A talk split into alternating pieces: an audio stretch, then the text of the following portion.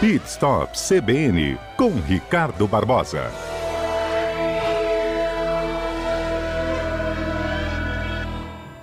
Olá, Ricardo, bom dia. Bom dia, Fernanda. Bom dia, ouvintes. Ricardo, acho que todo mundo já ouviu falar nessa expressão do fazer o carro pegar no tranco, não é mesmo? É verdade. E aí, o pegar no tranco tem diferentes situações. Uma delas, eu já passei por isso, é quando aquela bateria dá sinais de, de que foi, né? Isso. E as outras? Muito bem. Olha só, Fernando, o que, que acontece? Nesse momento de pandemia, muitos carros ficaram parados né, em suas garagens. Uhum. E agora com essa retomada, está vendo aí você falando e tal, é, vários carros estão sem bateria, as cargas estão lá embaixo. E aí a pergunta sempre vem, eu posso empurrar? vai pegar no tranco, né? Bom, o ideal, Fernando, é que a bateria ela possa receber uma carga lenta aí, de pelo menos 24 horas, né? Aquela coisa da famosa chupeta também, que o, você recebe um socorro de alguém, ou do próprio guincheiro, da própria oficina, também vai funcionar, né? Isso também resolve o problema, quando a bateria tem um pouco de carga, porque senão o carro pega e logo em seguida você para na padaria ou para no supermercado. Morre de novo. de novo. Porque a bateria já foi embora. Mas as dúvidas são muito grandes. A gente vai até esclarecer um pouquinho, principalmente para as pessoas que têm um carro é, de câmbio automático também. Isso também tem alguns cuidados. Então vamos lá. Né? Outra, é, essa alternativa que as pessoas têm do movimento das rodas é, para fazer o motor girar, o que, que acontece? Quando você empurra um carro, vira a chave, né? E alguém vai lá, duas, três pessoas começam a empurrar o carro, você engata uma segunda e as rodas começam a girar, você solta o pé da embreagem, lembrando de forma lenta, o carro pega. E aí é essa coisa de fazer pegar no tranco. É isso que as pessoas. O que, que é pegar no tranco? É isso. A roda, através da roda, né? É, o motor gira por causa da correia dentada que tem ali, e aí o carro vai pegar no tranco, né? Isso nós estamos falando para o câmbio manual. Isso, okay. o câmbio manual. Agora, já se tratando do câmbio automático, é um pouco mais complicado. Aí que vem algumas perguntas. O carro automático não pega no tranco? É verdade ou é um mito? É mito. Ele pega sim. Tem que tomar Como é que alguns cuidados. É, ele pega. Mas as pessoas geralmente não ficam muito preocupadas em fazer.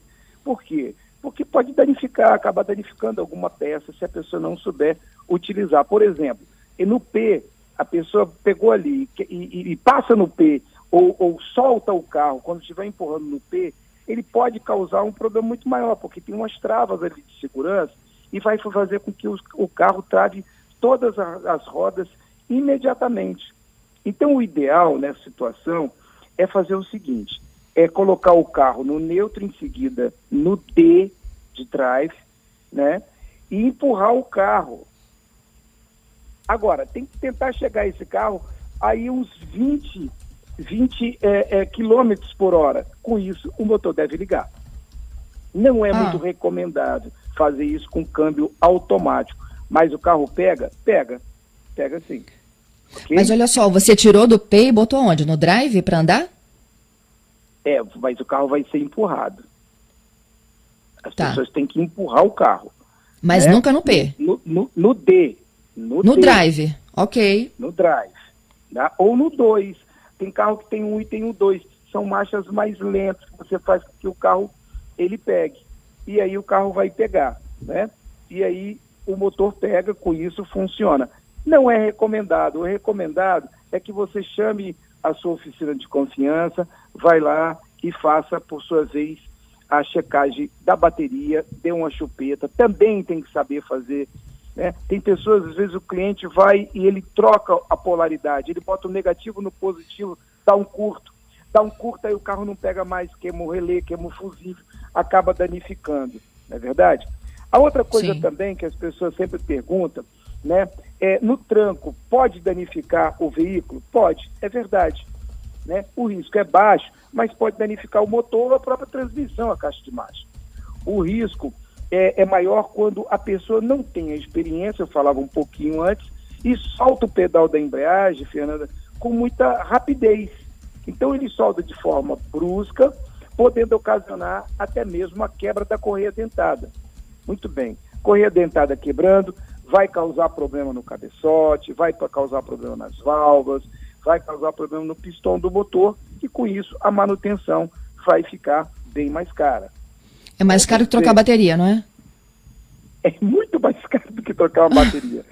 Hoje você tem aí 0800 aí ligando para as pessoas, as pessoas vão lá, na, na, quando não cobra o serviço, só cobra a bateria. São várias lojas especializadas para troca de bateria. E isso fica muito mais barato. Lembrando que também algumas pessoas têm nos seus seguros já esse serviço gratuito, não é? Outra pergunta também que as pessoas costumam fazer é o tranco é mais prejudicial no motor turbo ou num carro aspirado? É mito ou é verdade? O turbo quebra mais? Não, é mito, né? É, muitos pensam que o motor turbinado são mais suscetíveis do que os motores aspirados, né?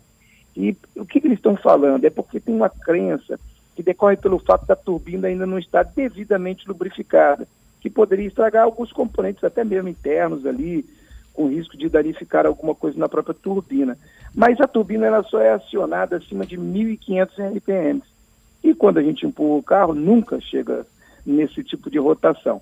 Então, não tem problema, também pode empurrar um carro é, turbinado, que não há problema nenhum, para fazê-lo pegar no tranco também. É uma pergunta que as pessoas sempre têm se é mito, se é verdade ou não, né? Outra uhum. coisa também é o motor injetado. Pode afogar? Pode, é verdade. Afoga sim. Quando você está empurrando esse carro, vamos imaginar que ele não pegou na primeira vez, não pegou na segunda, e você está. O, carro está jogando combustível na câmara de combustão. Ali nos bicos, nas velas, no pistão, aí o carro afoga. Então acontece duas coisas. Além dele estar tá com a bateria fraca, ele afoga aí não pega mesmo. Aí você tem que chamar um mecânico para tirar as velas, limpar as velas, esperar um tempo para secar um pouquinho, né? E fazer com que o carro pegue. Aí quando o mecânico chega, naturalmente ele já chega com a bateria, aí você não precisa empurrar mais esse carro. Agora, às vezes você está lá na roça, está numa situação difícil, não tem uma bateria reserva, não tem um cabo de chupeta para você tirar de um carro para o outro, tudo se torna um pouco mais difícil. Então as pessoas acabam utilizando essa ferramenta do empurrar o carro para fazê-lo pegar, através do tranco, né? Pega, pega, mas tem que tomar cuidado. O ideal disso tudo, Fernando, é que você possa, é, estando na cidade ou no lugar que tem um mecânico, chamar o seu mecânico de confiança para que ele leve uma bateria e aí ele faça a troca. Lembrando que essa chupeta também tem que tomar cuidado com as polaridades. Às vezes a pessoa se engana no cabo lá, opa, esse cabo aqui, peguei o positivo, botei no negativo, negativo no positivo, dá um curto, pode danificar a centralina, pode danificar coisas muito mais sérias, vamos dizer assim, para o ouvinte poder entender o computador do carro, né, todo o raciocínio lógico do carro, eh, ele passa pela, pela, pela, pelo fusível que não está ali adequado, a corrente é muito grande e pode danificar e tendo um problema muito maior aí no carro de queimar componentes eletrônicos. O problema, Ricardo, é que a gente nunca sabe quando é que isso vai parar, né? E é sempre nas piores horas, quando você tem que ir para o trabalho, já está atrasado, ou você está no meio da rua, não conhece nada perto.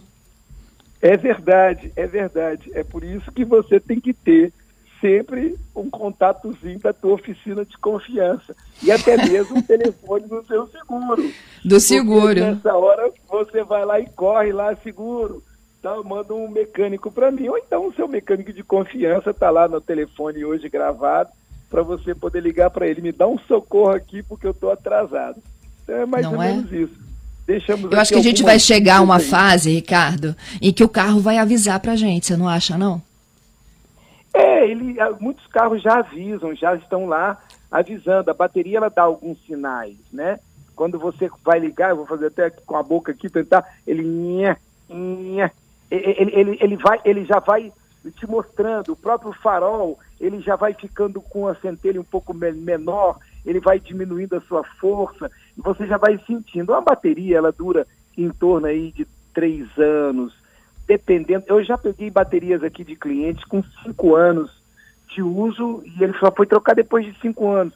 Porque eram pessoas que não andavam muito à noite, é, o som do carro era aquele som normal, não fez muita coisa. Então, essas pessoas não iam para a praia, deixavam o som ligado o tempo todo. Então, tem uma série de fatores que as pessoas acabam mantendo ali a bateria sempre bem, sempre direitinho, né? Mas tem, tem coisas que às vezes a pessoa usa muito som, muito à noite, e aí deixa o carro com o farol ligado por um motivo ou outro, no acampamento que foi, precisa lá para armar a barraca. Então isso tudo está consumindo o, a bateria.